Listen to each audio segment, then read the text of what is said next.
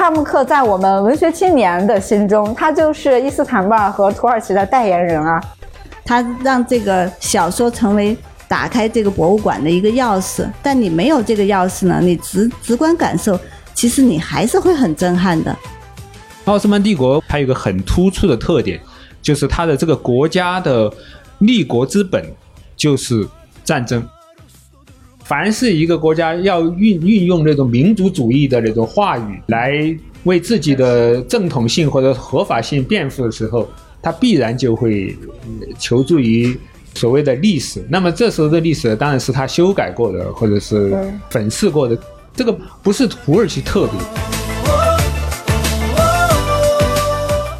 Hello，欢迎收听播客《近于正常》，我是主播甜菜。今天这期是跟着文学去旅行。土耳其特辑，你将听到作家西闪西门妹的新书《星月之下游思土耳其》的活动分享，透过历史文化与真实的人性，一起开始一场土耳其之旅吧！欢迎带着好奇心慢慢收听。欢迎大家下午来到一伟参加今天的一个新书分享活动，也是西闪西门妹老师合著的新书《星月之下游思土耳其》的一个活动。同时呢，也是鉴于正常播客一个线下录制活动。呃，因为我刚好有一个跟旅行和文学相关的呃专题，就是跟着文学去旅行。之前也是在一伟做过了好几站了，刚好土耳其这趴。我觉得由你们两个来聊特别合适，所以就搭了个便车，所以有了今天这个录制。然后我们还是介绍一下子，对，西文妹老师，我呢就很早以前是做媒体的，然后后来就写专栏、写小说、写书、画画。画画，嗯，画画是最近几年。现在最近几年，画画变成主业了，写作变成副业了。然后，呃，像这本去土耳其的这个，是我写作的主业的最后的 比较集中的一段作品。啊，我希望以后再能够有比较集中的写作，但最近是画画居多了。而且这个书的封面是谢文美老师画的，嗯。谢涵老师，哦，我也是，嗯，以前是媒体的，啊，后来在写作，写作呢以呃那种书评为主，还有一些就是政治哲学的一些随笔啊这一类的写的比较多。游记这是我我们第一次尝试，嗯，从来没有，因为我其实是一个比较宅的人，所以也呃，我刚才还在跟甜菜讲。我们出去玩也没想过要写一本游记，后来是一些机缘巧合，才有那种写作的这么一个一个动力，然后才把它写了下来，是这样子。嗯，因为已经来了这十几个朋友，我觉得可以先简单调研一下，就是有去过土耳其的吗？这样我就不可能信口开河了。哎，有知情者。好的，好的，那已经摸过底了。就在场好像只有一位呃小姐姐是去过土耳其，一会儿也可以再交流一下你的土耳其之旅啊。那我们还是先回到这本书，这本书确实是旅行随笔了，但是我觉得跟我之前看到的很多旅行文学还是很不一样的。首先，我觉得它的气质。它的差别就在于这是两位合著的，就是一对伉俪合著的，它必然是有非常鲜明的，就是他们的个人写作风格，它就不像是一个人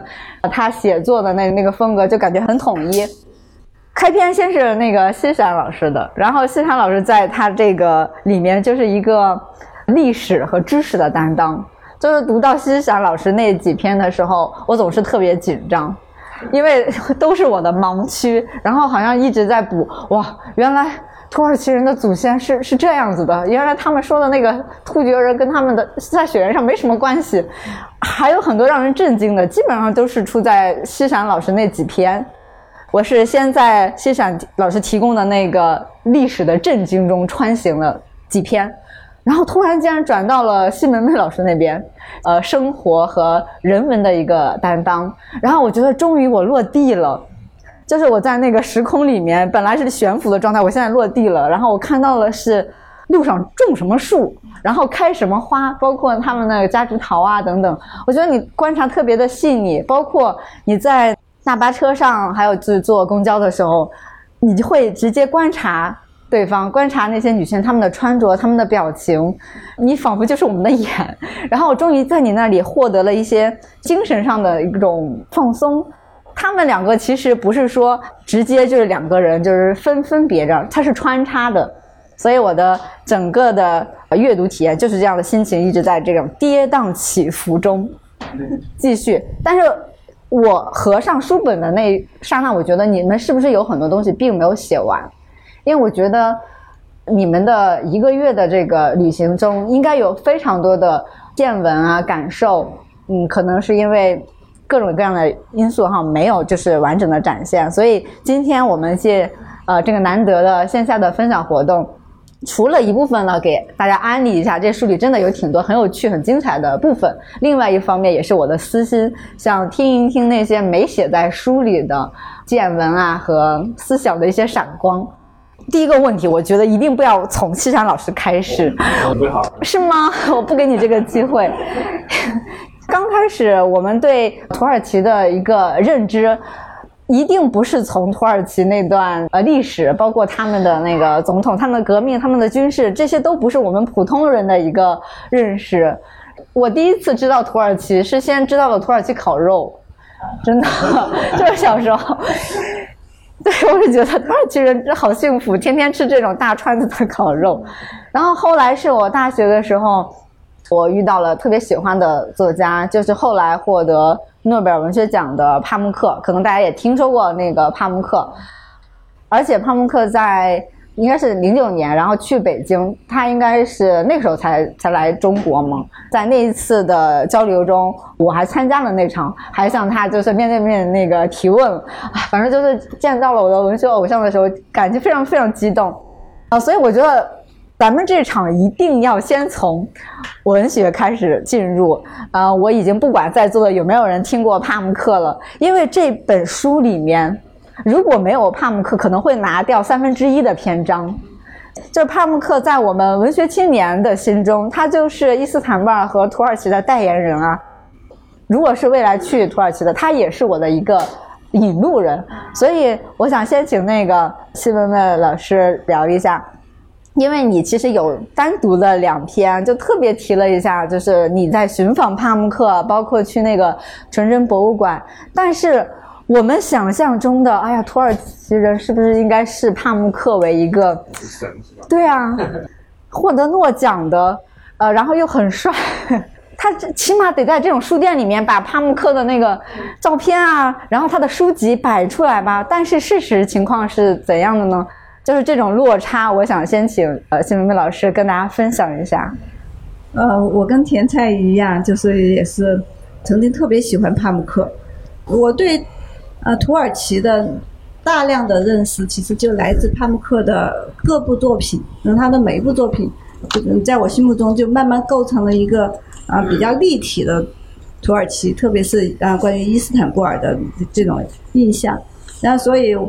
我之前如果说我们旅行之前做准备的话，那还没有开始设想的时候，我早就做好了这这方面的文学方面的准备。呃，因为帕慕克他讲述的土耳其也是一个特别丰富的，包含很多历史，也包含很多他当今的特别伊斯坦布尔的各种变化的这种，所以我开始去伊斯坦布尔去土耳其呢就。也抱着一个就以帕慕克为地图的这这样一个想法去观看土耳其，然后到了那儿呢，就像甜菜刚才提到，就是当地人是不是以帕慕克为一个标志、一个精神偶像或者一个形象代言人？我开始也是抱着这个想法，我觉得去了那儿可能是到处都会看着他的画像。大家都会谈论他，书店里肯定摆着他的书，而且我肯定会很想买，对，就是关于帕慕克的一切。对，而且想着肯定会有啊印着他头像的 T 恤啊，纪念品。嗯，从我们中国读者的角度来，觉得他就是个文化明星了。对啊，嗯，结果去了以后发现，哎，不是这样的。其实土耳其的人非常喜欢看书，他们的书店很多，然后像这样别致的小书店，特别有文化气质的小书店也挺多的。就不只是在伊斯坦布尔，在一些比较小的城市里也能够看到书店比较密集的街，就有一家一家的小店这样排着。但是非常吃惊的是，我们没有看到帕姆克的影子。就在这些书店上，我们还参加了。书展，书展在书展上也没有看到伊斯坦布尔的国际书展，嗯，相当于就是香港书展或者上海书展那么大的一个书展。对，然后我们因为在很多那种文艺小书店，其实能看到挂了很多作家的画像，比如说像沙特啊，有什么波伏娃呀，嗯。主要是西方，我觉得欧洲欧洲作家的那些，对都有那些大幅的这个黑白的那种大幅的那种照片都有，但是没有帕慕克。嗯，然后在他们的书架上，我们也没有看到帕慕克的书。嗯，其实后来我也是慢慢能够理解这一点，因为帕慕克在伊斯坦布尔，包括在土耳其，他并不是一个受大众欢迎的，因为他经常是呃有批判的角度。所以就跟在其他国家的读者心中，他的形象是不一样的。他甚至有一段时间他是离开了土耳其，然后会悄悄的回到伊斯坦布尔居住下来。所以就我们后来去纯真博物馆，也是发现纯真博物馆其实更多的是外国游客去，但游客也不多。我想去的游客也都是对文学嗯很很爱好的人。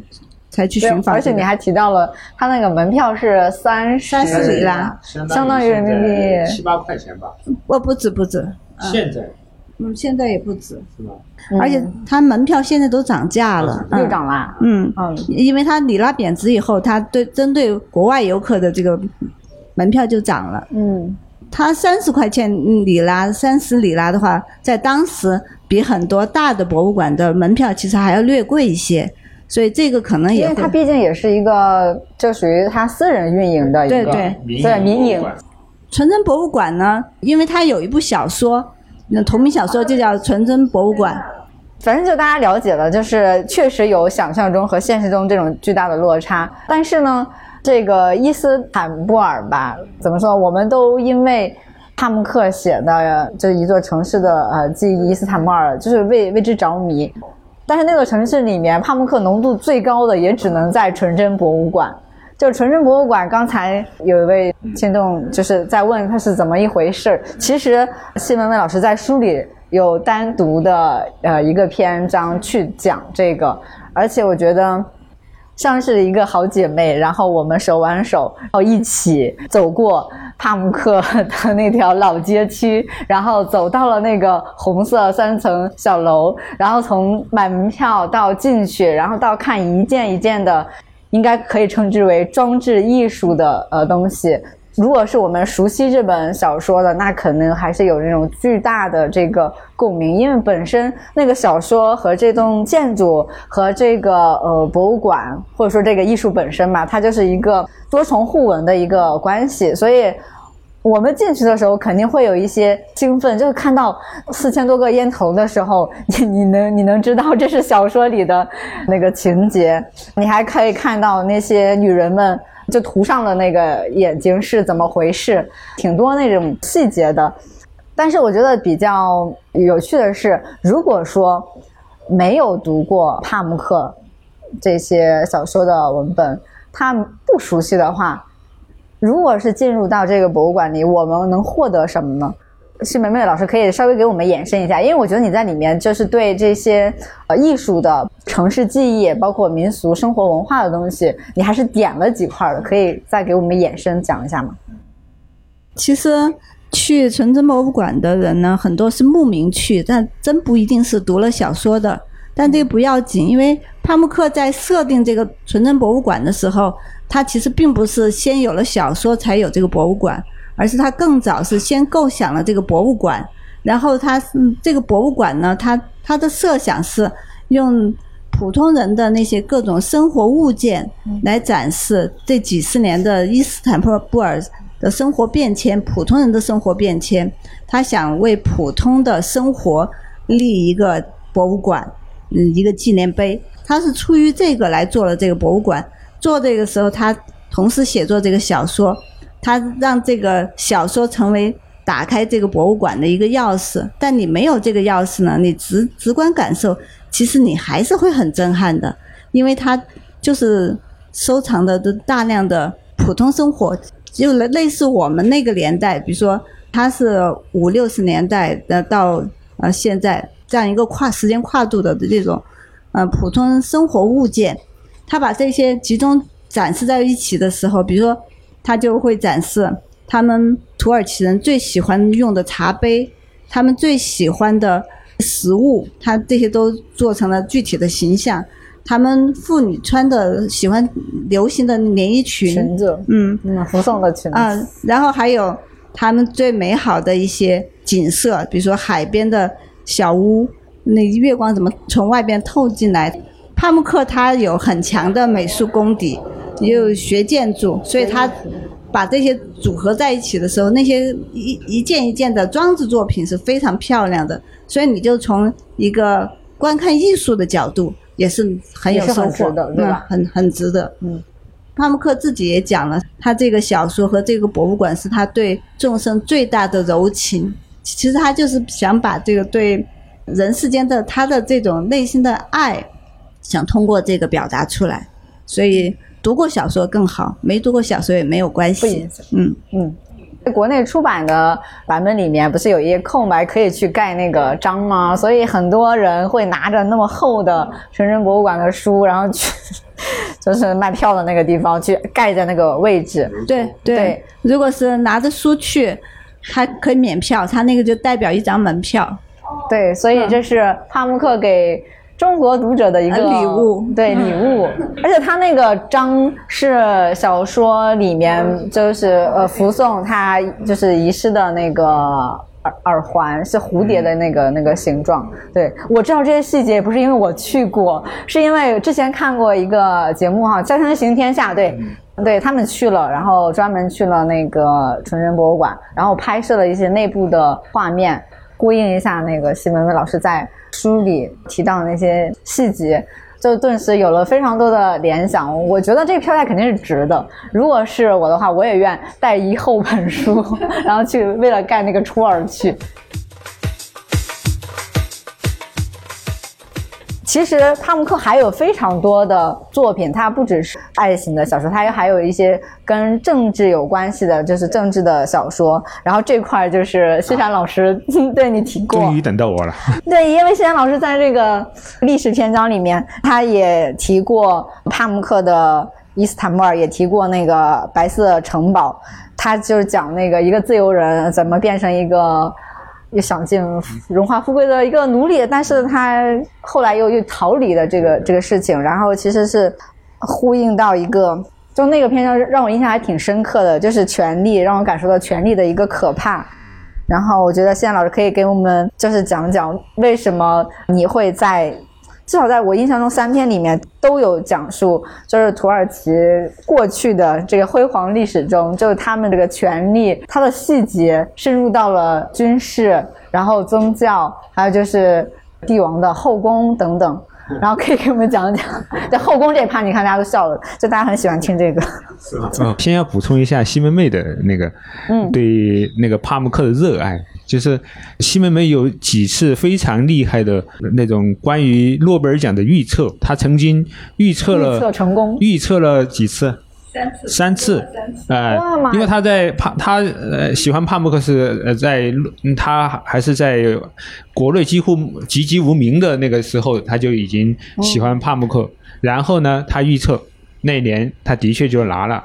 然后他后来还预测了两个诺贝尔奖文学获得者，一个是爱丽丝·门罗，哦，门罗还有一个是那个多丽丝莱辛，哦，他三次预测都都准了，而且每一次《新京报》的书分版的呃编辑就会第一时间来祝贺他，好像他获得了诺贝尔文学奖一样。原来如此。对，嗯这是我补充的。他他对帕慕克的热爱，呃往往在诉说的时候过于谦虚了一点。他、哦，那补充一个小细节，就豆瓣的帕慕克的那个小组的组长是我，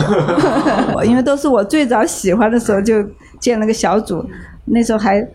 很弱弱的问说有喜欢的人吗？有的有很多，现在也有更多读者了。然后我们那个权力这棒还是得交给你。对对对，其实因为我觉得要讲呃土耳其，那肯定得从他的前身，也就是他的祖祖父辈，呃或者说父亲辈，就是奥斯曼帝国开始说起。奥斯曼帝国，我觉得它这个帝国跟大多数的帝国来说，那比较起来，它有一个很突出的特点，就是它的这个国家的立国之本就是战争。这是所有的其他的帝国都呃不大具备，可能那个蒙古帝国可能成吉思汗可以跟他以比较，但是成吉思汗有一个名言，就说他绝不建立一个永久性的城市，他希望他的民族是一个完全是那种就是草原民族的那种哦。杀去杀来，然后不要定居的那么一个状态，不要安逸。哎，对，不要安逸，它是这样的概念。但是奥斯曼帝国它恰恰是一个，它又定居下来，然后它还不断的扩充自己的版图，通过征服来维系它这个权力的政权的这么一个一个帝国的体制是这样子。所以它有一个很特别的一个军事制度，就是跟它的国家的立国资本相关的，就是一个叫做古拉姆呃，又叫古拉姆，又叫血税，就是收税的意思。就是你想在打仗的时候，他作为一个民族来说，在打仗的过程中又会不断的死人，那么兵力是往往不够的，人口就会减少。那么他就从其他民族，尤其是呃巴尔干半岛上的那些民族，就是现在的什么塞尔维亚呀、黑山啊，或者这一类的民族里面去，把他们家里的人挑选出来，收到自己军队里面来，成为他的一个主要的主力。他所以叫血税，像抽税一样，从那儿抽出这些人来组成的军队。他不断的吸取那儿那些人以前是基督徒，哎，他是不管的，他是伊斯兰，呃，伊斯兰的那个宗教。那么把这些基督徒的孩子拿到他的呃军队里面的时候，他们就是奴隶，因为伊斯兰教义是不允许拿自己的子孙作为奴隶的，就是你要是一开始就信伊斯兰教是不能。这个是他们教义是不允许的，所以他们是拿了呃抓了很多，呃也不叫抓吧，就是征征收了那么多那种呃基督徒的子孙，然后呢，作为奴隶之后，他可以一直升迁，他先要教育教呃把他好好的训练教育之后，厉害的人有文化的，你可以去做，一直可以升迁到我的做我的宰相。就是如果成绩差一点呢，那么你就会做呃优秀的军官，他就是这样子。但他们的本质都是奴隶，呃，一直到他呃不干这个之后，比如说退役也好，或者什么样，他才能够有他的子孙就会成为伊斯兰教徒。但他还是呃就是那么就改宗的都都不行，必须是这样子。然后他的子孙一旦呃改宗为伊斯兰教徒，那么也就不能做奴隶了，所以他又不断的又去从那些基督徒的那种家庭里面，呃，收税，收人头税，相当于这样子，嗯、这么一个军事制度，这个制度很奇特，嗯，以前是古埃及的，呃，埃及的一个呃马穆鲁克的这么一个骆驼兵，呃，他们以前有一种雇佣兵，也是在奴隶兵，呃，这样子一个过来的，但这个政治制度或者军事制度对他的国国家的影响是非常大，影响到什么程度呢？就是到现在，其实土耳其人的突厥的所谓突厥的那种基因或者是血缘已经非常非常稀薄，可能还有人有人开玩笑说，他的突厥的那种基因可能还没有中国的河北人的那种突厥那种基因那么多，他实际上已经早就是欧洲人，尤其是呃希腊人的那种血缘呃占占多，就是巴尔干半岛那一带的呃或者是希腊那一带的人的血缘占呃基因占多数，是这么一个概念。嗯，但是呃我们刚才讲的呃这是一方面，它的军事制度。刚才我们讲到一个就是它的后宫，呃我们也去看了他们的那个后宫，就是托普卡帕后宫。呃，对，它是这样子。托普卡帕皇宫是奥斯曼帝国征服了君士坦丁堡之后修建的皇宫。那么，当然那个帝国灭亡之后，就像故宫一样，它就变成了一个故宫。这个皇宫里面有一小块，有一块就是后宫，其他的那些不是后宫，其他的是就是从政的。比如说他们的行政部门，或者是他的苏丹的发号施令的地方，或者接见外交使节的地方，那么这一块呢就是后宫。这个后宫就很奇特，跟中国的我们影视剧里看的那种什么步步惊心啊，或者是什么金枝玉叶啊那一类完全不一样，就没有宫斗，没有宫斗，因为这里面的所有的没有嗯那成年的呃健全的男性。有有一些男性是健全的，那必然是黑人，因为他们是那种肤色是白的嘛，所以那么黑人就不可能呃去染指他的后妃，就是生生了孩子特别。那么黑人就做太监，这个就是太监，他们太监是其实不不去世的。那么后宫里面呢，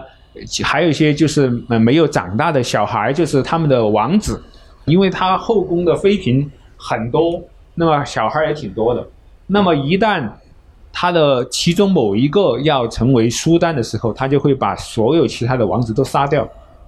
全部干掉。嗯嗯，这个也是一个很残酷的，但是对他们的政治制度来说，又是好像非常必要的一种冷酷。就我们的我的观察来说，其实土耳其是一个对社会来说其实是个很宽容的地方，就是说他对。比如说，你在一条街上，能你能看见伊斯兰教堂、呃天主教堂、基督教堂都在一条街上，他能够在宗教上也很宽容，对社区的自治，他都是自己干自己的。但是他对他的权力的核心，他抓得非常的紧，就是绝不允许任何人来染指他的权利，不允许分分享。而那些他的妃嫔，全是。都不是什么正经的那种贵族，或者是那种王公贵族的子女，都是奴隶，从埃及啊，或者是从什么巴尔干半岛啊，或者其他地方掳掠来的奴隶，或者是人家养好的奴隶卖到这边来的，所以他那些都不可能成为他的。呃，就是都是无依无靠的那些女性，嗯，所以也不可能出现像是外戚专政那种的。他其实就是要竞争对手。他首先杜绝的就是贵族政治，就是他实际上通过这种方式就消灭了他们奥斯曼帝国的所有的贵族。嗯，比如说你以前奥斯曼帝国刚成立的时候，你肯定跟他一起打仗的那些那些人，兄弟伙嘛呃，兄弟伙那些，那肯定就是贵族。但在这个过程，他把那些兄弟伙的血缘全部干掉。嗯，全部干掉，然后把它贬为其他的东西，就是不能染指我的整个政治。呃，我的官僚都是我的奴隶，我的将军是我的奴隶，我的宰相是我的奴隶，我的妃嫔是我的奴隶，这些都不可能染指他的权利。我特别要提到，谢涵老师在这个书里有一句话，当时让我惊到了，就是人人都可以平等的呃成为奴隶，唯一的那个王者就那个权威。就是苏丹，其他人你们都是平等的，你们都可以成为我的奴隶。哇，这句话真的让人非常的，他他就造成了一种奇怪的平等，就是你们是奴隶间的平等，因为你们都是奴隶，对我们没有差别啊，没有差别。嗯，我可以把一个宰相马上直接用那个他们最喜欢呃干的绞绞死，就是用他们那个弓箭，然后穿在脖子上，然后就扭动，把他绞死，随时可以绞，他可以随时让他下面的一个园丁。马上升为宰相，嗯，都可以，完全可以做到，因为都是他奴隶。所以在帝国的余晖那一张，就是看的让人就觉得，所以很可怕。那个后宫，我们进去之后都觉得很难受，因为它它的设计就是一个非常幽暗的，像一个像一个地牢一样的那种，嗯，其实就是华丽的监狱嘛，终日不见阳阳光，然后里面很潮湿。然后再加上他那个后宫里面还做了很多的人偶，哎呀，我觉得简直机会。从文学，然后我们刚才穿插了一小会儿历史，然后我们可以再回到呃文学里面。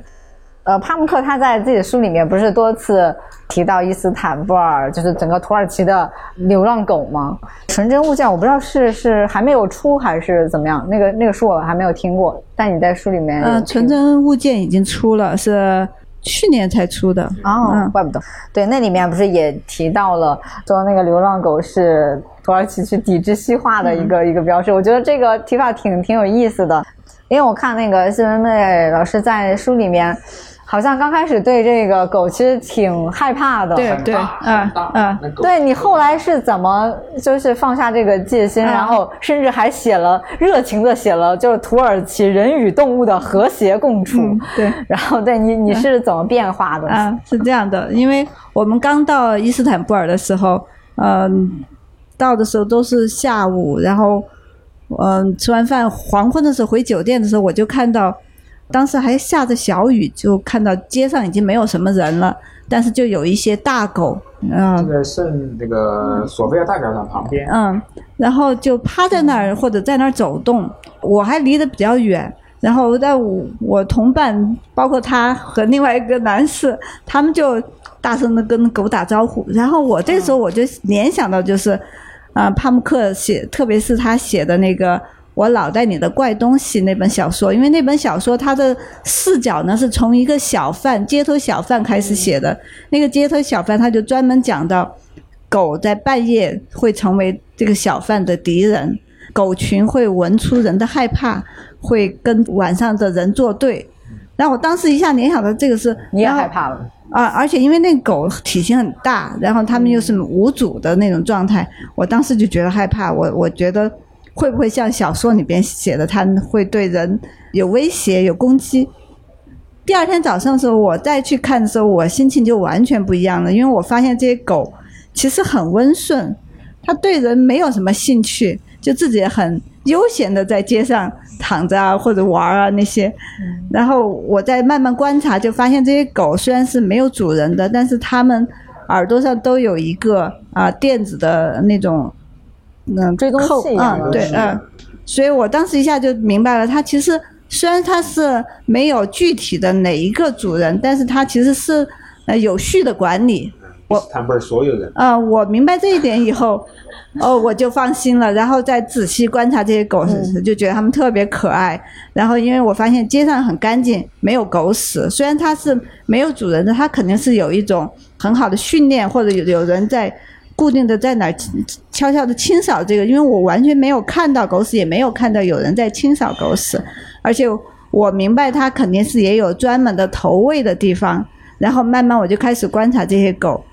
后来我也观察到伊斯坦布尔的猫也都是这种很自由的状态。然后其实帕慕克写狗呢，他呃在比如说像纯真博物馆里面，他也专门写到了狗，他写那个狗的摆件，嗯，他写到他们中产阶级会喜欢从欧洲带很多狗的摆件来摆在家里，表示这是一种富裕的那种乐观的这种中产阶级家庭形象。然后后来我在伊斯坦布尔，我就仔细观察，除了街上的流浪狗，嗯、当然其实用“流浪狗”这个词是我们的习惯用语，其实它肯定不应该叫流浪狗，而嗯，应该是叫自由狗。而且你好像还写过街狗，对，嗯叫街上的狗，啊街狗。然后也偶尔能看到有有主人牵着的狗，然后那种狗其实跟街狗其实是不一样的。嗯那种狗就会比较趾高气扬，然后对其他狗也也是不大礼貌。然后这时候你再看那种牵狗的人，他们其实跟那个更多的这种行人和居民是不大一样的。他其实可能就是更多是中产或者以上的，他他他的意识可能更接近欧洲其他的一些国家的人，他们可能觉得狗是宠物的那种心理，但普通的土耳其人、伊斯坦布尔居民呢，他们更觉得狗是一种公共的，是跟他们生活和平相处的一种，呃朋友呃是，所以他们在那个门上面的门角下边有有标标志，标志有呃猫和狗的标志，那其实不是给人看的，那是给猫和狗看的，就是猫和狗可以，它那有个小的那个，是他们看得懂，可以来这儿吃。对，它它那有个小按钮可以进去。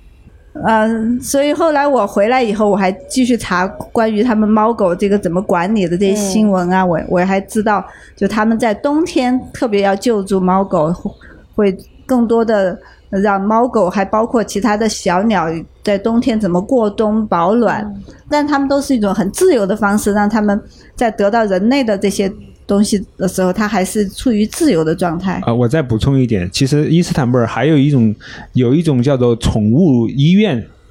宠物医院它是流动的，是一个就是像我们那种献血车一样的大巴，它在伊斯坦布尔就会流动的救助这些宠物呃这种动物啊，就这样。有点像是动物的救助站的感觉啊，对对对对，就是说你。呃，在外面碰呃碰见了，或者有人说到那个哪儿有动物受伤或者生病，他们那个流动呃宠物医院就会救助这些。嗯，哎，所以这些救助的是完全是民间就是自发的，还是说是有比如说政府从行政方面有一些支持？我觉得可能是两方面都有，一方面肯定是它是一个肯定是个民间的机构，但是呢，可能政府会拨一些钱。这样子来来赞资助这样的民间机构来做这样的事情，因为其实，呃呃，就我的历史的一些东西，我知道，因为伊斯兰呃世界对动物的那种宽容或者喜爱是非常非常强烈的。以前就有他那个就是在奥斯曼帝国以前历史上就记载过，就是有一个摊贩对一个鹦鹉动了粗，是要判刑的。啊，那个鹦鹉不是国家几级保护动物？不是，就是普通的鹦鹉就在旁边，它就是可能是对它的呃，比如它的食物啊，叼了它的食物吃啊，或者什么之类，它就去就用那个火钳啊之类去戳那个鹦鹉，然后后来就被判了刑。嗯，所以虐待动物是对，它是很早的历史上都这样子，所以他们对动物实际上是非常友好的。嗯嗯嗯。啊，所以我在那个。观察那些动物的时候，我我里边其其中也写到，比如说我们在餐馆里那个小动物，比如说鸟啊、猫啊，就上你桌子上了以后，然后服务员的驱赶方式，我觉得那个你记录好可爱，这个是我之前没有看过的。嗯，你继续。对，因为我看到的不只是一次。嗯。然后那个服务员他要驱赶这个，因为我估计如果不是这种外国游客在那儿。他肯定都不用驱赶，但是可能他觉得外国游客可能还是太不能接接受那个跟你在同一个桌子上吃的这个感觉，所以他就是拿个小水壶，就那种我们浇花的最小的那种小小喷壶吧，啊，小喷壶。就对着那个动物滋滋水，那个猫或者是鸟，就是渡鸦嘛，就是一个黑色的，挺大的，嗯，就像撒娇一样，它留一下就，然后让一下，就给你点面子，然后离开这个桌子一下，然后你看着那个服务员的表情也是笑嘻嘻的，觉得跟带自己的孩子一样，就是像对一个两三岁的幼儿一样的那种表情，觉得。呃，的宠爱。对，谢文文老师就是他这种很细微的呃观察和那些有趣的写法，在书里还挺多的。然后我这块也是印象挺深刻，服务员就是滋水来，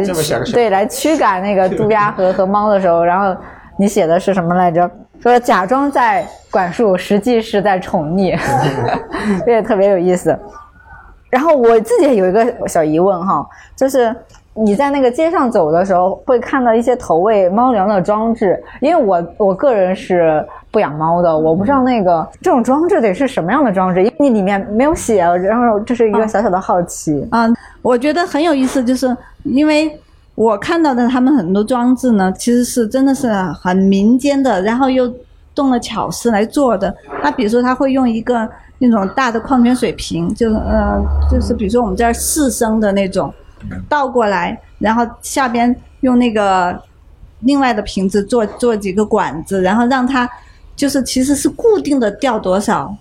它就是相当于有一点定时投喂的感觉。因为我们这儿就更多的就有喜欢猫的，他在外边投喂猫，他可能其实就是用个盘子或者一个碗，但他那个是嗯用这种废旧的东西，但是。做了一个巧思，就让它的那个东西每次掉下不是很多，吃完了再掉，让它有节制的哦，这样子。所以喂食也事实上也是在培训他们，是吧？啊，对，所以我觉得，呃，土耳其这方面也让我觉得特别有意思。他们有很多东西，它不是用呃很多金钱去完成的，它其实是用一种很淳朴、嗯、节约，但是又有效的方式。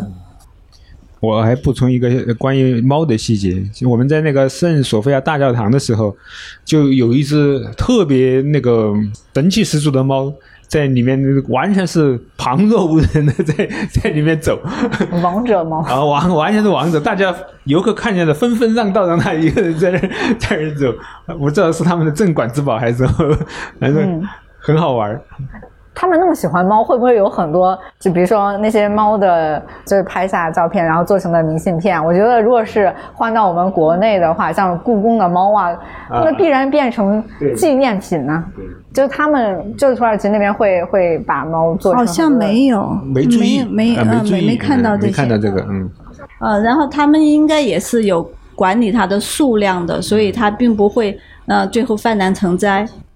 其实也不光是伊斯坦布尔，我们去另外的小城，小城也会这个样子。我们去了有一个地方叫呃奥新军团湾，就是呃第一次世世界大战的时候，呃在那儿死了差不多几万澳大利亚呃澳大利亚的士兵和新西兰士兵，包括里面有华人啊，还有华人士兵就死在那个地方。那么就有墓园，我们就去墓园看那个地方，它就也有这样的大狗。然后我们在荒郊野外碰见这样的大狗你，你看难免有一点紧张，而且它这些狗在我们离开的时候还附送我们，一路见到个人，而且还是接班制，就是他把我们送了一段接力狗路之后，因为我们差不多走了还是几公里嘛，嗯、哎对，因为是是一个很嗯、完全没有嗯、我完全没有人，说走了四点五公里才到了那个公共交通点。啊，然后那个狗就会一段一段的接力，然后把我们护送到，好像童话故事对对对。好大的狗，你看我那个有照片里面，嗯，它是几只狗，然后把你们送一层，然后等到另外几只狗来接接班。呃接，它可能就嗯每一群狗负责一段路嘛，然后把我们而且还有一个很好玩的是，我们几乎没听到狗叫声。我们我们在任何地方看这些狗，它们都没怎么叫，这个真是玄学。他们为什么？真的。我我估计可能是这样。其实大狗其实本来就不是那么爱叫，因为我们看到其实都是比较大的狗体。型大的狗？嗯，因为小狗是更容易嗯呃紧张，更容易叫的。啊嗯，原来如此。因为我刚才提到了，就是街上干净，有那么多的街狗街猫，但是就是没有什么四面成灾啊，很很脏乱差。有一个是没有特别展开的地方，特别想了解，就是你们不是去到一个呃叫贫民区吗？就是为什么会想在旅行过程中去一个城市的呃贫民区去看？当时是出于什么样的考虑，以及去了那边说跟想象中有什么差别吗？嗯，我觉得首先是这个样子，就是嗯伊斯坦布尔并没有一个明显的划分的贫民区，嗯嗯，可能跟那种巴西啊、那些阿根廷啊或者那种呃不一样。那么呢，它的呃稍稍就是穷困的地方呢，或者说贫呃稍稍贫民区的一些地方，其实是跟它的老城区是完全就是古城区是实际上是紧挨的地方。我们本来也是我们的这种旅游的习惯，也是一定要离开打卡的网红那些地方，去一些深入的地方。那个地方刚好又经过我们要去一个叫做科拉大教堂的一个一个地方，所以我们要经途经那个地方，我们就、呃、干脆我们就深入到里面去。而他的那个难民区，呃，或者说呃贫民区，其实已经不是他们城市的呃贫那种平民，而是叙利亚的难民。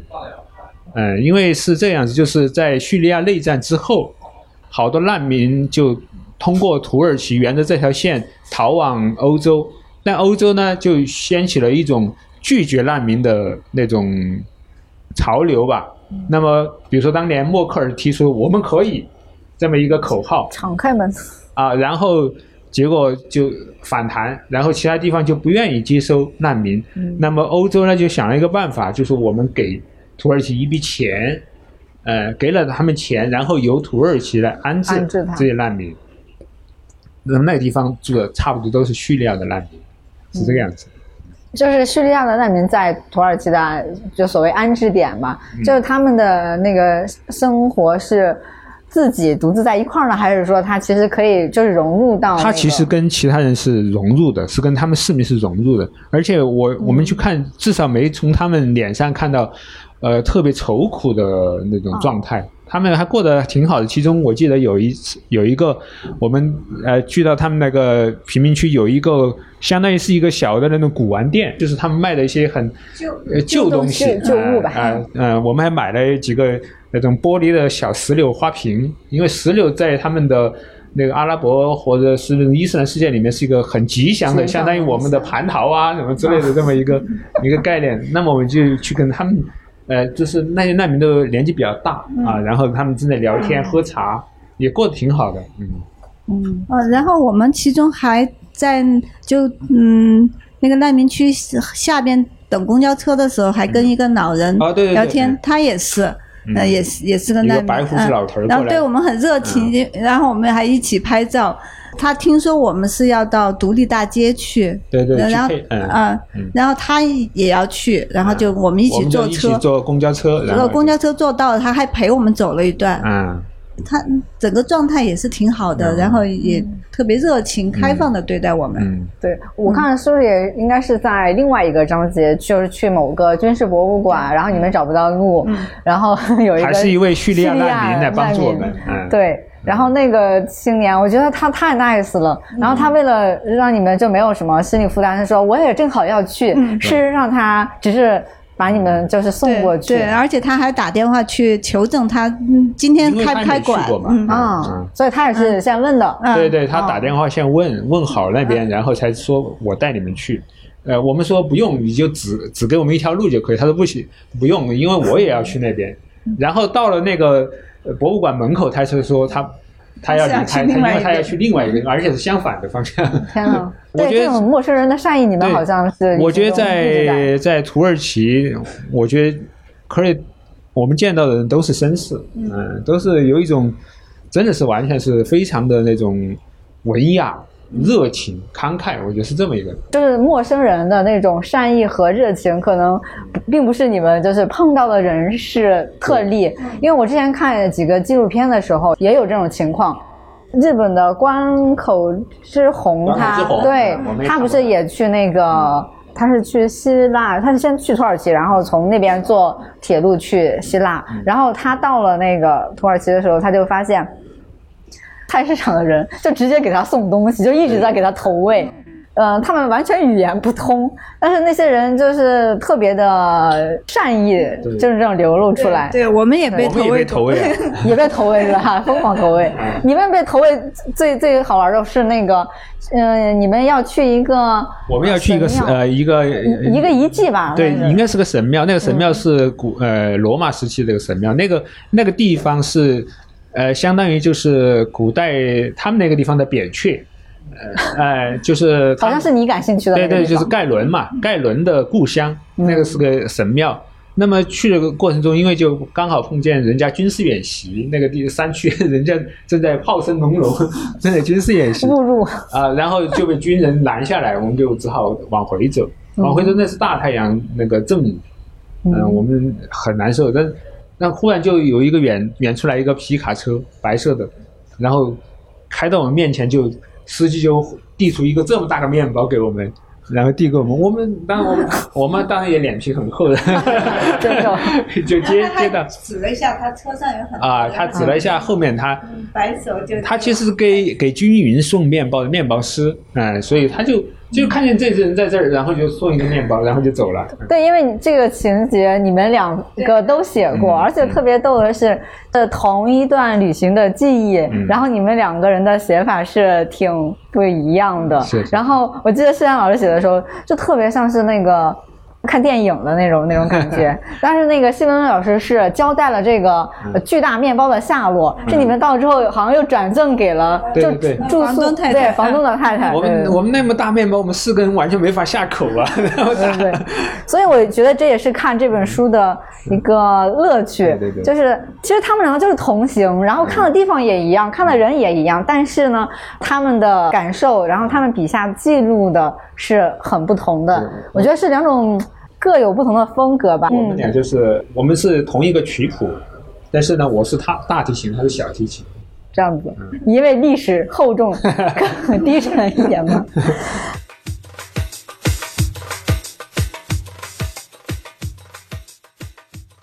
其实文学这块儿，让我特别意外的是，我居然在里面看到了鲁米，对啊，我我们去了鲁米的呃家乡。而且鲁米那篇居然是你写的。对啊，因为我对鲁米很熟嘛。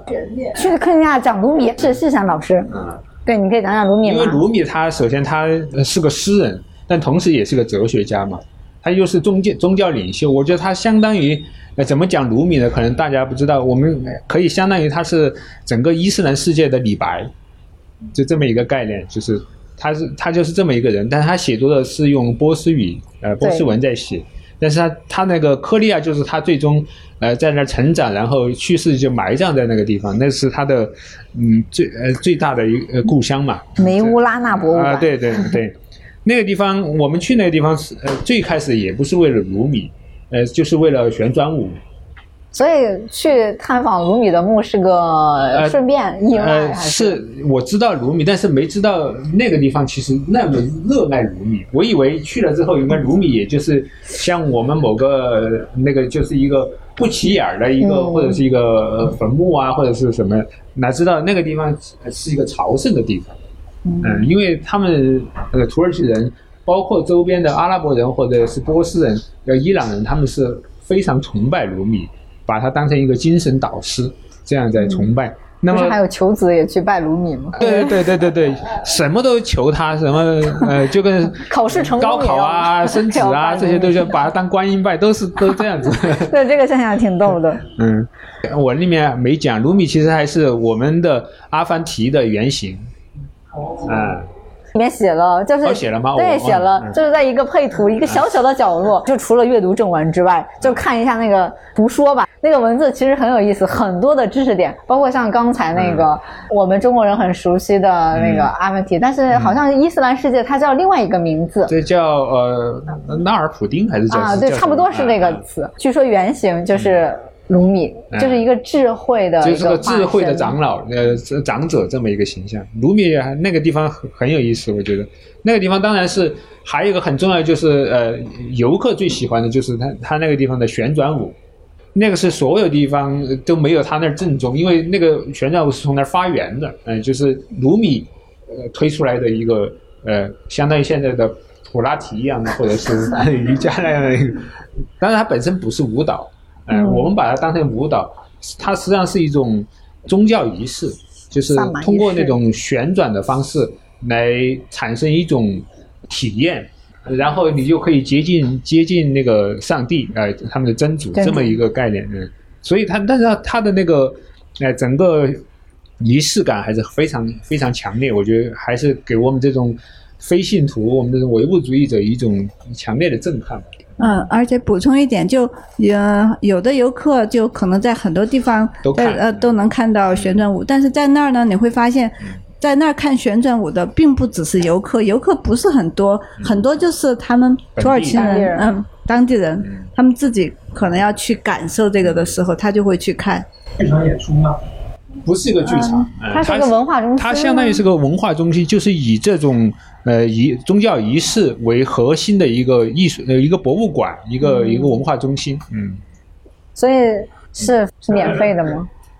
好像是免费的。对，这个也挺有意思的。这要在国内有有一个这种有特色的，非遗，非遗对呀、那不得收钱啊？对呀、不得卖点周边呐？没有没有这些，没有这些。就就就没有嗯。然后它是挺融入就是当地人生活的，对当地人也会去的一个，嗯，挺有意思的。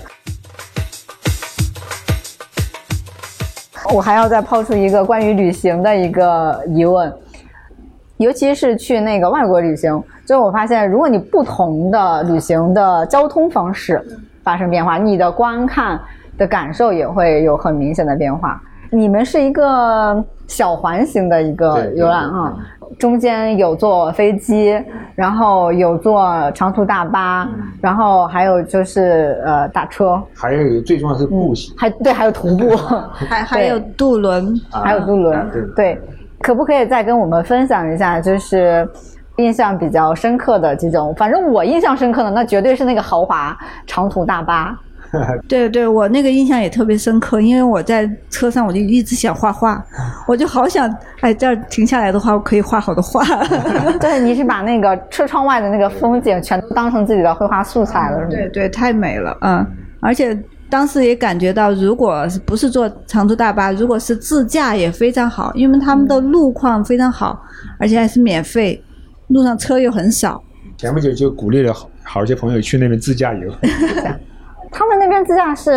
呃跟我们一样的不需要那个就是有翻译的那个那个什么东东需，要什么是完全是一样的，一样的，一样的，就是它的车的啊左右也是一样的。那对我们中国人还是比较友好的。嗯我是觉得那个长途大巴里面那个小小车车对对那段，我觉得太逗了。对，讲讲。呃，因为我们以前我们平时旅行都还是觉得会有很多收费项目啊，会在你不知不觉的时候要收一个啊。所以你就心里面还是有点警惕。我们坐那个长途大巴时候，因为那个长途大巴也嗯比较便宜。它，不是旅游大巴，对，它就是一个长途车。嗯嗯。嗯，就是长途车。啊啊，然后大概要八个小时，车况也挺好的，好像是奔驰，好像是那嗯。然后我们上车以后，哎，就看着一路风景的时候，这个时候他的那个乘务员，嗯，这那个乘务小哥就推这个小车过来，嗯，上面就有很多吃的，瓜子饮料、啊。矿泉水，然后就问我要什么，我第一个反应是不要，不要不要。然后他又问要什么，然后他最后告诉我免费，然后我就很不好意思，我觉得那我就你这么小的哪样来一劲儿吧？我就为了表示自己很矜持嗯，就表示我是真的不想要，不是因为怕给钱，所以我就只要了一点点。哇，这样子，嗯，这因为就它毕竟时间很长，还是需要这种能量补给嗯的。嗯，对对，嗯你嗯，们这脸皮还是还是薄了。那个小小小哥很有意思，就是我们是因为我们是从科里亚呃那个地方坐长途大巴到伊兹密尔，伊兹密尔是土耳其的第三大城市，呃，以前名字叫斯麦拉，以前海明威在那个地方待了很长时间，哦嗯。那么到了伊兹密尔，然后再换其他的呃公交车，呃，那个也是大中巴还是大巴，也有大巴，对，还是要换大巴。这个整个过程中，那个小哥还还玩了跟我们玩自拍是吧？是啊，对对，嗯是在那个中中途的时候，因为你们是车上唯一的东方面孔吗？呃，我们一路上其实肯定不是由于呃我们是东方面孔，是由于很神秘的因素，他经常被人邀请做自自拍，而且我一我从来都没有自拍的习惯，我到现在也没有，但是他们就会特别喜欢跟我们自拍，呃，对，主要是找你自拍。啊，主要是找我，嗯，嗯，就有有嗯、中学生，啊。也有那种小伙子，也有老嗯老年人，就是男女老少通吃了对。对，就我们一直觉得很神奇，不知道什么原因。就我也不知道，可能说不定我是跟他们那儿的某个大明星，呃，没有没有啊，找到了是吗？这个挺逗的。我我记得还有一个是，就刚才其实也提到了，啊去那个战场的遗址，嗯然后结果就是要徒步了，就是四公里多。嗯嗯，对，嗯，如果是我们，咱们就是普通游客，就我们规划一个主题游的时候呢，那个交通啊复杂，肯定大多数还是会查好。像是你们这种舟车劳顿去到那么一个怎么说呢，战争的遗址，其实很可能就是一片。荒原或者说是墓园，它除了那个历史在你的那个想象中，可看的点可能不是太多，就是对我们普通人来说，嗯。那你们为什么会选择先是打车很远去到那个地方，然后那个师傅不是也很奇怪的看你们，对对对。为什么会来这里？对因为你们等出来的时候就特别的那个费劲嘛？像是像这种有点波折的这种旅行，是你们主动的一个选择吗？对对对，主要是我的选择，他们三个都是陪我 陪我，因为我去那个地方的确有点艰难。然后我们是在要从一个呃城市里面先坐一个海轮，然后坐在一个半岛上，那个半岛呢。你想，它是一个一个那个家里那个那个那个半岛是一个长条形，我们要从这边的海岸，然后要然后坐在那儿找了个出租车，然后又沿着那个海岸线绕到另外海岸，然后还是挺远的。到那地方还嗯，然后当然还要走路了，嗯。因为其实你要看这个真正的战场，它肯定是很大的，是很要。走的，所以你只有亲身到那儿，你才能感受到这是一个战场，当时战争是怎么呃发生，从哪儿开始打，在哪儿兵败，在在哪儿守卫，你我得看在实地你才能感受，所以它不大可能是一个点就能解决问题的。因为那个地方刚好我们在自去之前还看过一个电影嘛，就是叫《至暗时刻》，就是讲那个丘吉尔的，其中有它里面有一段故事，就是讲。丘吉尔是好像受了委屈一样的，就是因为那个那场战争失败的战争，就是丘吉尔出的主馊主意。那那个电影里面大概就是就是说，其实不是他的错，是另外的那些军人没有执行好这个任务或者怎么样子。反正总之，伟人是光辉不容抹，嗯，不容抹黑。嗯，我就要去看一看那个地方到底是怎么回事儿，然后我就去看，嗯，那后来也看过一些书。求证了一下，的确，丘吉尔在那犯了大错。嗯，那么他们的目的，当时是因为是一战嘛，一战的时候，他们想，呃，英国呢就想通过打通这个博斯普鲁斯海峡，然后进入黑海，然后呢跟那边俄国联合起来，从那个巴尔干半岛进攻德，呃，那个奥地利或德国那那么一条线，他觉得这个是个完美计划，他也不知道其实人家。土耳其那时候虽然呃，那还是叫奥斯曼帝国嘛，呃，虽然是已经被称为欧洲病夫多少年了，但他还是军人的素质还在，因为打了五百年的仗，那个军事的那种力量还在的，那么人家的抵抗就很很英勇，而且很有效，而且当然在这个嗯那个筹划登陆他们英国。登陆的主要是他的英联邦的一些军人，主要是澳大利亚人、新西兰人，所以那个地方叫他们失败的那个地方就叫后来被命名为叫澳新军团湾这么一个地方。实际上这个地方它失败的那一天，就就是实际上就是澳大利亚的国庆，就是国庆日，就是失败了之后，他们才在这场战争中。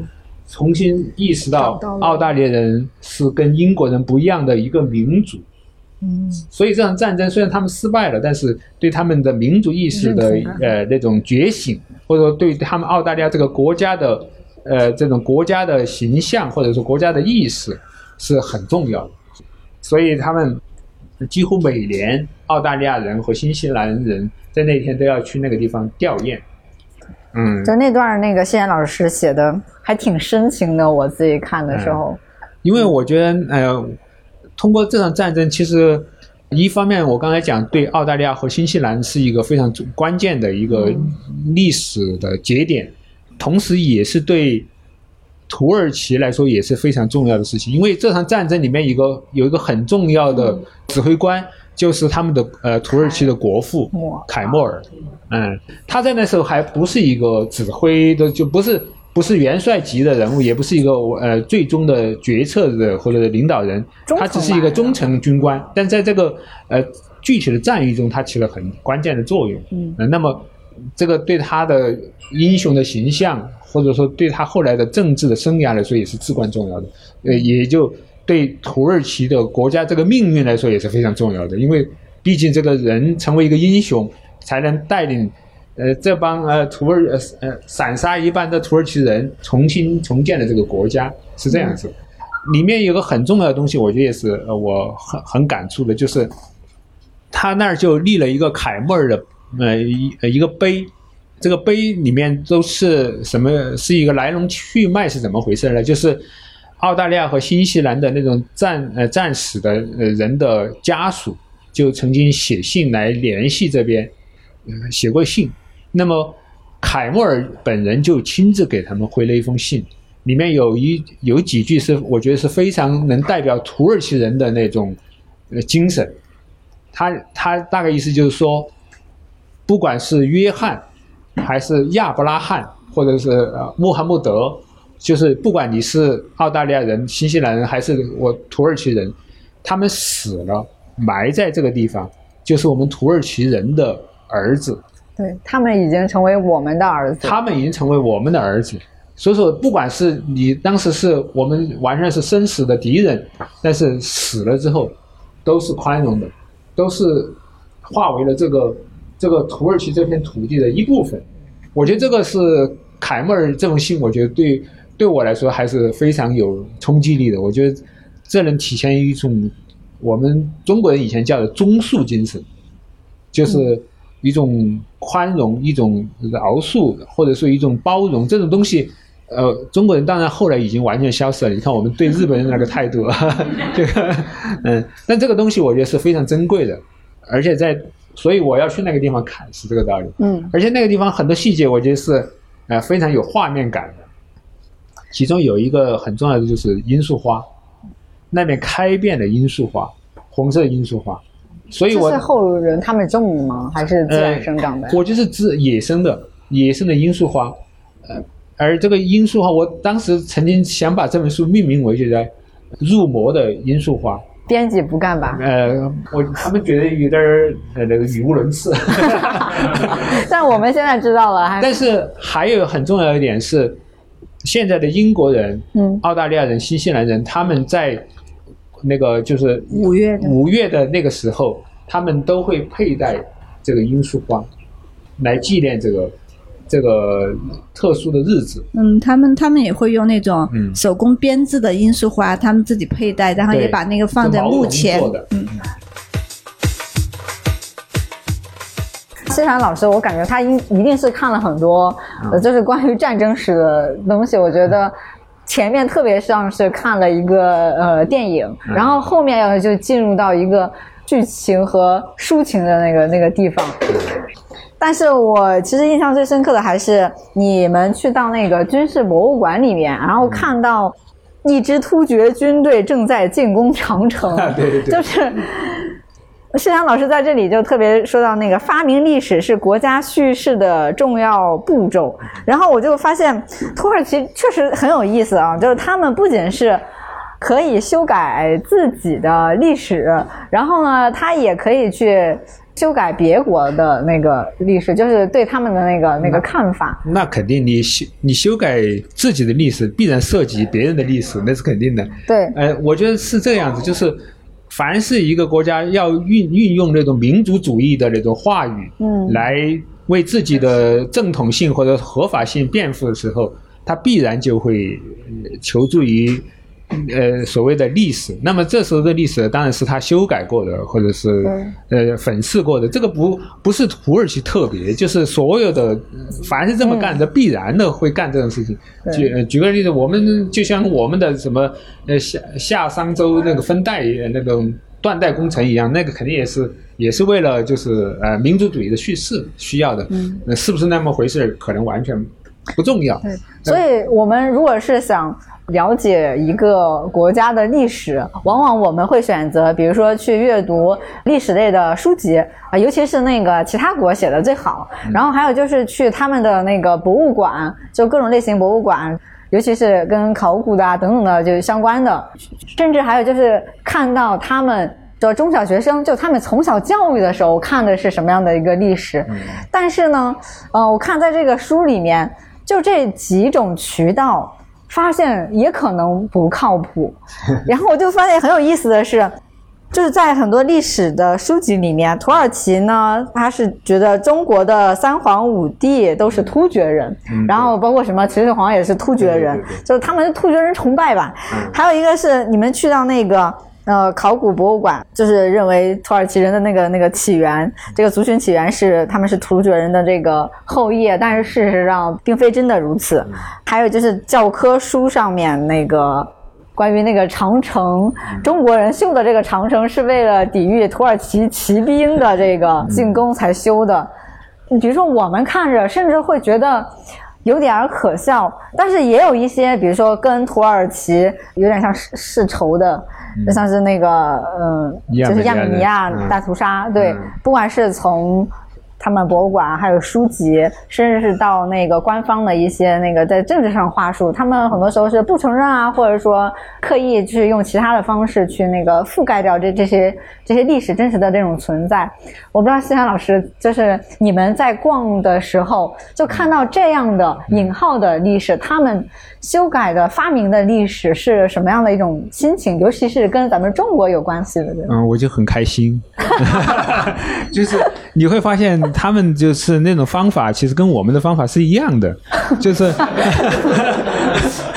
就是首先，我觉得历史呃最不靠谱的就是教科书，哎，嗯，现因为教科书嘛，它都是官方的嘛，它是为了表面上是为了教育，其实是为了宣传，是吧？那么，那么他们历史最不靠谱的。那么教科书里面的历史，那我们，那么教科书的受众，那肯定就是学生、呃小孩这些。那么你就会看到他们已经被教育的，那么。当然也有不时天真烂漫，同时已经呃被洗脑的那种状态。我觉得每个地方都一样，所以我们看着也很开心。我想到我们我们我们招，但是你也差不多，就是那种。嗯，对，就是有的时候 吃亏就不吃亏了。啊，就那种，呃，我我我在那里面我自己会写一些有的没的那种感慨，我就说这是莫名其妙的民族主义自豪感。他们 对你，因为我看到那个，首先我们去那个军事博物馆，它那个博物馆很有意思。那个博物馆是就是奥斯曼帝国的军校，以前是军校，呃，凯末尔就是在那儿念的军军官学校。那个学校后来才呃成立共和国之后才改造成了军事博物馆，所以我们去的那个地方还是架着机枪啊、还有沙袋、铁丝网那些，里面都是大炮、坦克、飞机，什么都有。嗯、然后当然也有凯末尔那种，就像所有的伟人出现的什么学习的课桌呀，课桌上刻着就相当于类似于精忠报国呀，或者是那种什么我要发愤图强啊那样的一个课桌，嗯、那些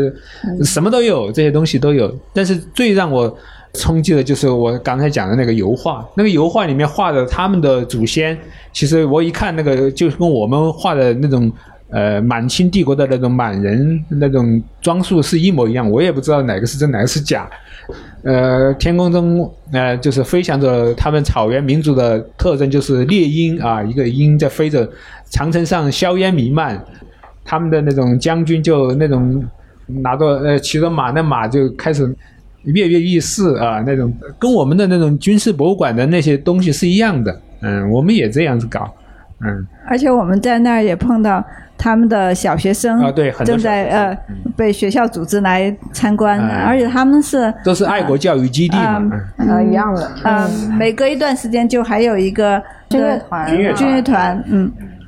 呃，呃我从另外一方面了解，他还是就是除了这些一样的话，他们还是本身他们的军事传统还是有他们自己的特色。比如说军乐团这个东西，就是从历史上从世界上最早出现的军乐团就是他们，他们是最早的。他们在攻打那个君士坦丁堡的时候，就是在音乐啊，在音乐声中，呃，凭着按着节奏在进攻，就是他们是这样子。所以那个军乐团历史很长。呃，我刚才讲，他们军队里面都是奴隶，那么奴隶其实有分工，有些是园丁，有些是船夫，有些是什么。但是，一旦打仗，他们就是按照他们的职业就区分了不同的军团。呃，比如说园丁就是园丁军团，那船夫有船夫军团，呃，或者是厨师，厨师也军团。他们那个皇宫里面的所有的人都打仗的。一一旦到了打仗的季节，他们的厨师就放下菜刀，然后就就去参军去了。呃，然后他们的呃那个小小师也是马上就马上就 转身就成为一个搏击高手，然后就出去打仗去了。他们都是经过非常呃厉害的军事训练，甚至他们的精神病人、他们的疯子，他们都有自己的军团，他们就叫什么？呃，灵魂愉悦者或者是什么样的这种，呃，他们就组成一个疯子军团，往往是先锋。就在攻城的时候，他们就是先是用疯子冲上去，哇一阵，完，然后刀枪不入，反正但是全全民穷全民啊，他们都是非常非常厉害的，所以他们的军事制度是非常有意思的，而且是训练有素，连疯子都训练有素，嗯。因为我还有几个呃问题，其实我觉得像是那种呃非常历史呃思辨的，关于何为东方，还有何为呃西方，包括如何在定义现在的东方，那个西山老师是有一个专门的呃章节去去写了，对我就不用讲，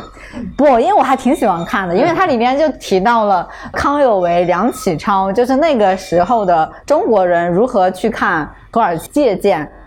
反正我就觉得那里就是读起来是属于嗯最最费脑的，最烧脑的对对。然后建议大家那个购买书籍去看一下这个烧脑的部分，对，因为讲起来比较烧脑。然后我们今天尽量把氛围再调和愉悦一点，因为我相信很多呃普通人去到一个异域的时候，我们除了了解这个历史的那个人文的，那还有一些特别特别扎实的，比如说。我们住的地方有没有一些特特色的？然后吃的地方有没有什么特色的？然后我就发现了这两位他们的这个旅行目的地和方式，跟我之前那些朋友们，或者说现在小红书上这个呈现的吧，是非常不同的。因为那边的土耳其是什么？包括那些综艺节目，中国很多综艺节目不也去过土耳其吗？一般是热气球，还有就是去那个大市场。有非常多的那个布灵布灵的那个照片，对吧？我们呃最爱的就是跟呃，比如说在伊斯坦布尔，我们就爱跟他们的下班族、上班族，他们吃什么我们就吃什么。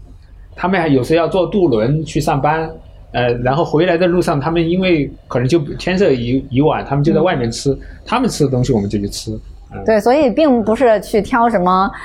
打卡点没有没有，我们没有，不用去打卡点。其实都好吃。呃，我们平时的旅行就有呃一个趣味，就是去一个地方，我们一定要去的几，就是它一个是菜市场，嗯，一个是书店，嗯，这这两个呢，菜市场就是能够接触当地人，然后看他们生活，然后也知道他们的物价。也知道他们那个地方的出产什么。嗯，我很喜欢的一点就是谢薇薇老师对数字特别敏感，就是这个门票多少钱，然后这个鱼面包多少钱，要省啊。这个汉堡多少钱？我觉得你是这个旅行里面的财务担当吧？没有记账的。其其实不是，是因为我们的那个同伴就李红，他是财务担当，他是做的特别好，而且记账。嗯，他记账，然后最开始就整个线路规划，就主要他都在做。嗯，然后所以他也会。做完之后，他还会给我详细的资料。我是就是特别贪吃的那一个，呃，对很多东西特别好奇，就包括这些生活上的东西，所以我会提出，哎，我们去吃那个东西吧，那个看着多好啊，那个好多当地人都在那儿坐着，那个当地人吃了我们就去。嗯，所以比如说我们，嗯，在土耳其也是去他们菜市场，也是去过好几个，也是蛮有意思的。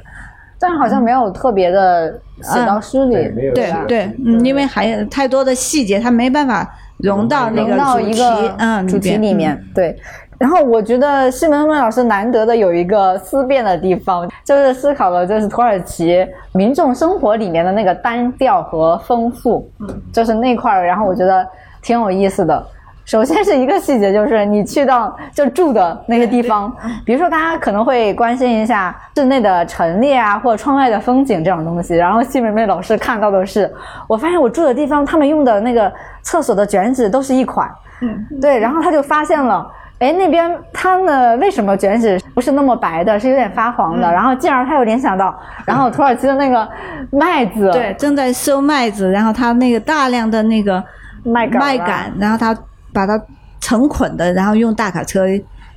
一车车运走，而且我们就在公路上都遇到很多那种，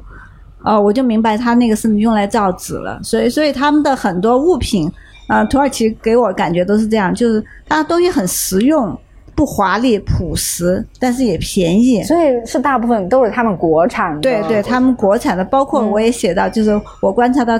设计很漂亮，因为他们的那个，我觉得审美能力比我们中国人要好。就他们生活当中做的设计，比如他的那种民居，比我们这儿，嗯，肯定比我们这儿漂亮。然后他们的衣服，我觉得很漂亮。女孩子的装束、化妆都很漂亮，但他的那个价格不是很贵，质量呢也确实不是很好，就穿不了太久，它就会容易坏掉。嗯，这个就整个跟他们的经济也是相关的，也我觉得跟他们的那种生活哲学也是相关的。对，我自己有一个评论就是。他们看起来那种生活物品上面的那种单调，其实是一种有趣的单调。比如说，我们的物资极度的这种丰富，我们不只是线下有这么多选择，我们线上有更多的这种选择，就反而会陷入到一种挑花眼和一种就是对物质的迷恋和浪费里面。消费主义嘛。嗯。因为刚才那个谢梅梅老师不是提到，呃，就是买了一些东西吗？但是这书里面你没有特别的去讲购物这一趴。对。如果是普通的旅游攻略，那必然得有一个购物 list 的推荐。对。所以你书里没有那个推荐的，能不能就是线下跟我们分享一下？就是以你的眼光，你会有哪些个东西？不管是艺术的还是说实用的，可以给到大家推荐。啊，因为我本来就旅行是特别不喜欢买东西的，我我一直有这方面的毛病，我不大喜欢啊存存东西啊，我所以我包括纪念品我们都很少啊，我很少买。然后，但是我我也是喜欢衣服啊，但是经常在外边旅行的时候，我都觉得这个会成为我的负担，我不要买，然后就忍不住的时候买一点，或者是马上要穿了买一点。回来就会觉得，哎呀，买少了，因为这个多漂亮啊！这个跟我们平时日常买到的能买到的东西完全不一样，所以我就没有专门写这个购物，就是因为我买的东西确实不多。我一一般旅游我都非常少的买东西，所以你买的话可能会仍然是在那个呃衣着方面。你会不会买一些他们的，比如说当地特产，像土耳其红茶这种？对对，我买了茶的，因为我特别喜欢喝他们的茶。回来以后我还。照着那个呃，就那个喝完了之后，我又继续在国内买，买了就味道就不对。土耳其的茶叶的消费量是中国的五倍。如果是去买那个土耳其红茶的话，是随便买吗？随便买，就是就没有什么像是国内对茶的这种分类啊，还有就是那个品牌啊这些选择。嗯，没有，因为他们是比如土耳其人特别喜欢喝红茶。但是你去的，不管是高档的餐馆请你喝的茶，还是那个路边，嗯，请你喝的茶，嗯，都是 一样的，也是个单调的喝茶方式。嗯，他们特别爱喝茶。嗯，他们坐下来就喝茶，然后你比如说到一个店里去问他一个路，他也会马上请你喝一杯茶。但他茶同时也有很多茶馆是专门卖茶的，所以他的有些方面跟我们成都的生活方式有点像。比如说我们在那个小城，那个恰拉卡莱，看到特别有意思，就是他们很多人在街头茶馆喝茶，然后在公园里边喝茶，然后还看到那种茶馆的小哥，就他有的是茶铺嘛，然后别人点了外卖的茶，他就有一个特制的拎着的，然后里边摆两三杯茶去，小哥就在人群里穿梭，就去给别人送茶。这个挺好玩，有点像是那个韩剧里面那个外卖拉面，不就是有一那么一个箱子，然后里面就盛着那个外卖。这个是个托盘，对，对啊，土耳其里面是那个，对，然后他就灵活的在人群里边穿梭，悠闲的。嗯，而且他们喝茶呢，其实跟我们成都人一样，他其实呃也不只是为了那个茶，他们是为了聊天。他们坐下来聊天就要喝一个茶。对，我其实还有一个挺好奇的，就是喝茶为了社交，单人的社交就是聊天。我很好奇，像是这种多元文化聚集的这种大城市，他们的那个公共生活会是一个什么样的一个状态？好像你们没有特别的提及，但是你在序言里面有说你们看到了什么大选啊，然后听了流行音乐会啊，还有其实还是有很多的这种体验的。去的那个刚好那个时间段还挺好玩的，一个是大选嘛，大选你看到很多竞选活动，还。还被人家其中一个土耳其政党来拉我们的选票，嗯。啊拉我们的选票，然后因为我们要了他们的纪念品，就是那种呃呃黄还是没有，就是拿着黄色的一个小气球，然后拿着哦，他就追过来说你一定要支持他们的，那他们那个党叫好党，真的，他名字就叫好党，嗯。嗯，那颜色是它是乌克兰的黄，嗯那种。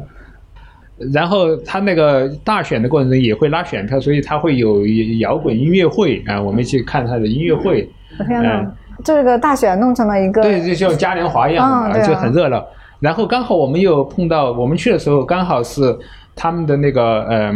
呃穆罕默德二世征服君士坦丁堡纪念，嗯，嗯、就是五月份。那个是很重要的一个对对对，他们是相当于就像呃跟国庆一样的那么嗯盛大，但我们刚刚错过，还没到准点去，刚好还，但是那个余热还在，嗯，嗯很热闹。然后刚好过呃，我们从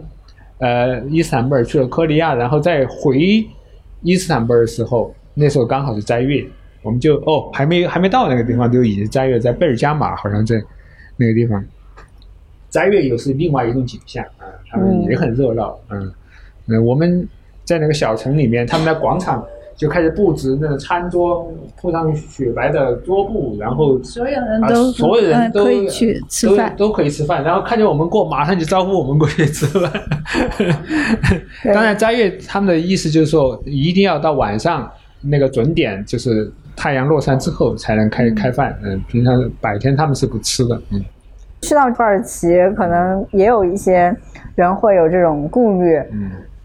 穿着方面，包括我要不要戴头巾，嗯颜色要不要那个要保持低调等等。呃，尤其是如果是单身女性，会不会有一些不安全等等，嗯可能也是有一些朋友的顾虑。然后，谢薇薇老师，你就是在这个长达一个月旅行里面，嗯你你有感受到这种就是禁忌对你让你造成这种紧张感吗？嗯，其实他们对 外国人是特别宽容的，他们理解你跟他文化不一样、宗教不一样，你是不用戴头巾的，除非是到特定的清真寺里边嗯，才需要戴头巾，有时候需要要脱鞋。然后，但是你在街头啊，这些他们是完全不介意的。嗯。然后我其中还写到一个小故事，我在那个酒店里边画画，画画之后就大家约着，哎，说吃饭时间到了，我就跟着就走，然后走出来我才发现我穿着一个吊带背心，因为这个是我在呃成都我经常会这样穿，但是我在那儿我才忽然走到街上，我忽然发现，哎，我怎么穿着吊带背心就出来了？有人会看你盯着你吗？我自己就觉得紧张，我觉得这我觉得这样很不妥，我觉得还是应该尊重别人的文化，而且当时我们是在一个小城市里，嗯，嗯，然后我就一路就很紧张，我一路都觉得他们会对我这样觉得我很不对。直到后来我发现，其实西方人我看到几个，就是嗯，别人也在穿吊带背心而且他们不仅穿吊带背心，还穿短裤哦啊，然后在街头悠闲的一起在看电视，那个也不算什么。我们还看到一些俄罗斯人就基本上就赤身裸体，就穿穿了一个短裤，什么都没穿，在外面走。感受到这个国家的某种包容。对对，所以所以就嗯、呃女孩子去那儿旅行不用有这个顾虑。可以打消这个顾虑，但是呢，反正出门旅行还是那个就是一安全。对，一个安全，一个我觉得还是要尊重人家的嗯，人家的习俗。你别人的，你不要过于嚣张吧。你别人在别人家里做客，你不要跳到人家床上去了。好的。我自己的一股脑的一些疑问已经解答了，然后后面的这个时间就是一个 free time，反正留下来的朋友都可以，呃，问问题也可以，分享你的土耳其旅行经验和困惑也可以。我想问两位老师，你们为什么没去做那个热气球啊？因为旅游景点我们都尽量不去，因为因为当时那个就是做热气球，那个是我们唯一的一个自费项目。当时好像我记得是一去了之后，大家都心旷神怡。哎哎一百美元。当时我，但是我一点不后悔花这个钱。是他们，很嗯嗯，因为就。就是它那个喀斯特地貌嘛，就是很，他们说我看就是说的是最接近于月球的一个地貌。然后当时呃几百只，因为是凌晨天，因为是凌晨天是要亮，但是还没全部亮的时候嘛，几百只热气球就这样陆续起飞了。然后我我在上面的时候俯瞰下面，然后我就在想，我终于知道星球大战为什么要在这儿取景了，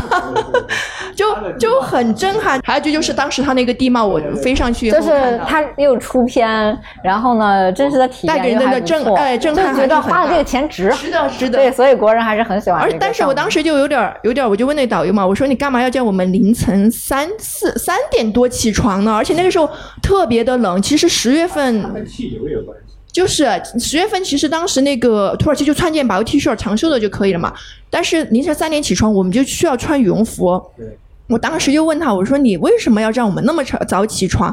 呃，那么早起飞呢？然后他就说，他说只有这个时间段的点的气流才是可控的。然后我说如果不可控呢？他说如果不可控的话，然后他说如果强行要起飞的话，他说很有可能你们就会被吹到隔壁去。他说就吹到叙利亚去。然后他就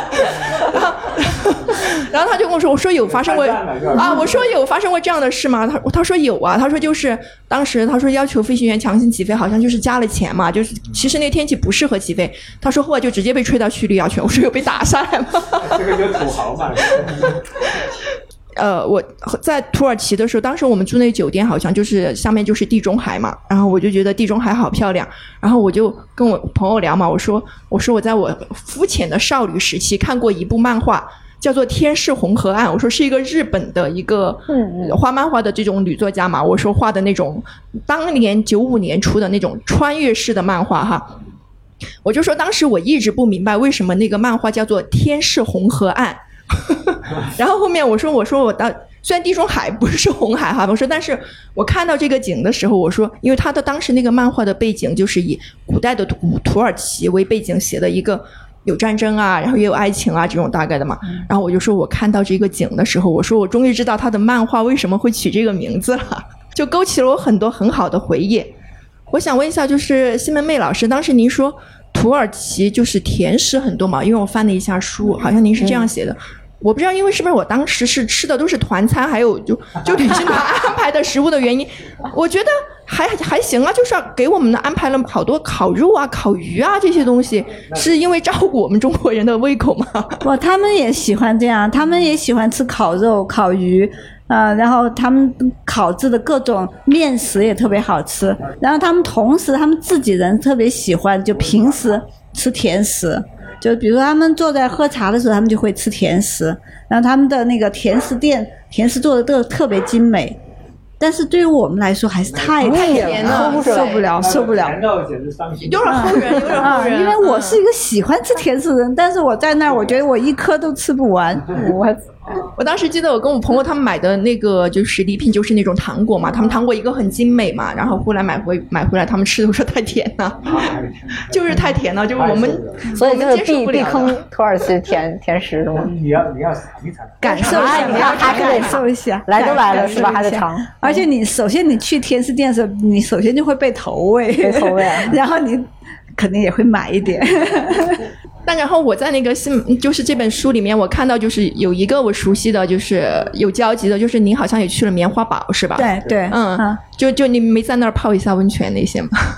呃没有没有，嗯，就没进去走一下吗？棉花堡其实呃也没在棉花，我们主要是那儿有一个博物馆，哦，也是一个很好的古迹。嗯，去看遗址就就是没有走，没有在棉花堡里面走一下是吧？嗯，也走了，也也走了。然后棉花堡上去以后，嗯，旁边旁边还有它的一些遗迹，就是它有一个很好的很好的那个音乐厅，就古嗯。古罗马的音乐厅。嗯，还有个剧场、音乐厅，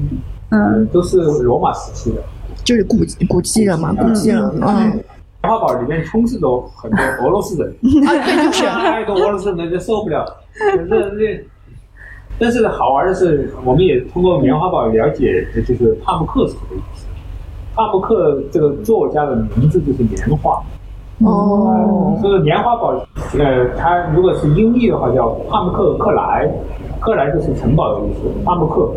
这个棉花城堡。城堡是，反正棉花堡当时给我的感觉就是看上去很美，如果走进去的话，实在是太受不了。它是那种石灰岩，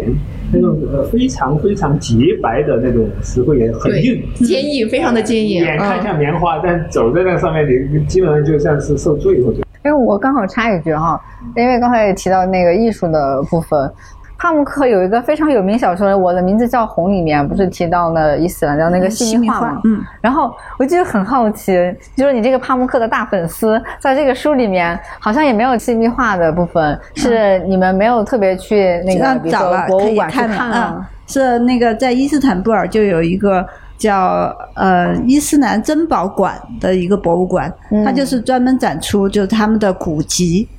这个古籍里边最重要展示的其实就是细密画。对插画嘛，对，因为以前在读了那个小说之后，也就特别想象他们的细密画应该是什么样子。嗯然后那时候只是从小说里知道他们的细密画是要泯灭掉个人色彩，它是一种完全的宗教奉献，它甚至是要画师要全部身心投入。最后，呃，他讲的是画是要把眼睛都画瞎瞎撕掉那个。嗯，然后但是他这个里边又不能有完呃个人的色彩，他因为他是一种宗教精神的最高体现嘛，所以你就还是很难想象它是什么样的。后来我们就去了伊斯坦布尔这个呃珍宝馆，它就是展示它很多古代典籍，非常精美。然后他那个展示的方式，我当时也觉得很震撼，因为他他展示古籍的时候，它是那个馆是灯光非常黑暗，然后就只有一束束的灯光打到那个展开的书上，然后书是被悬空吊起来在半空的。哇哦，然后展示那个页面呢，基本上都是呃细密画的插画的部分。嗯，